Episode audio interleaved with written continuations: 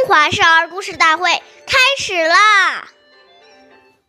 兄道友，弟道恭，兄弟睦，孝在中。那这段小古文是什么意思呢？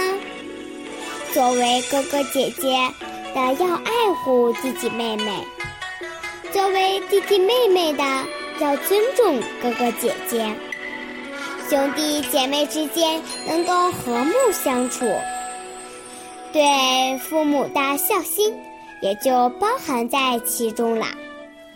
岁月易流逝，故事永流传。大家好，我是中华少儿故事大会讲述人周凯歌。我今天给大家讲的故事是《孔融让梨》。第十五集，孔融是东汉诗人，是历史上著名的文学家。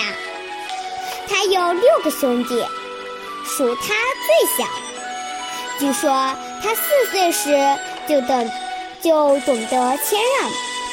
有一天，父亲请他们兄弟几个吃梨，哥哥们都一下子拥到了桌子边。只有孔融静静地在一旁看着。父亲让孔融先挑，孔融走到筐边，拿了个最小的梨。父亲问：“你为什么拿最小的？”孔融说：“大的应该给哥哥们吃，我最小，当然应该吃小的了。”父亲连点头称赞。长大后。孔融仍然保持谦让的高尚品德，成了深受百姓爱戴的好官。下面有请故事大会导师王老师为我们解析这段小故事，掌声有请。好，听众朋友，大家好，我是王老师，我们来解读这篇故事。这故事讲的是。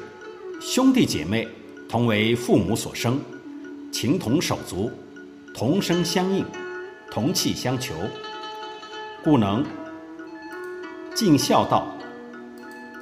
现在常在报纸上看到这样一些悲哀的现象：父母含辛茹苦的把好几个儿女养大，但当父母老了需要儿女照顾时，谁都不愿意承担赡养的义务。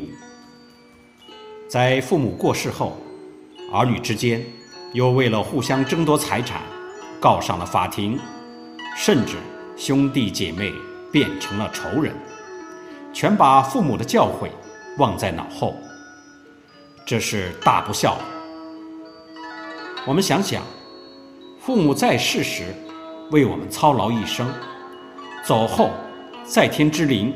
都无法得到安息，这是多么令父母操心、悲伤、蒙羞的事情啊！好，谢谢大家的收听，我们下期节目再见，我是王老师。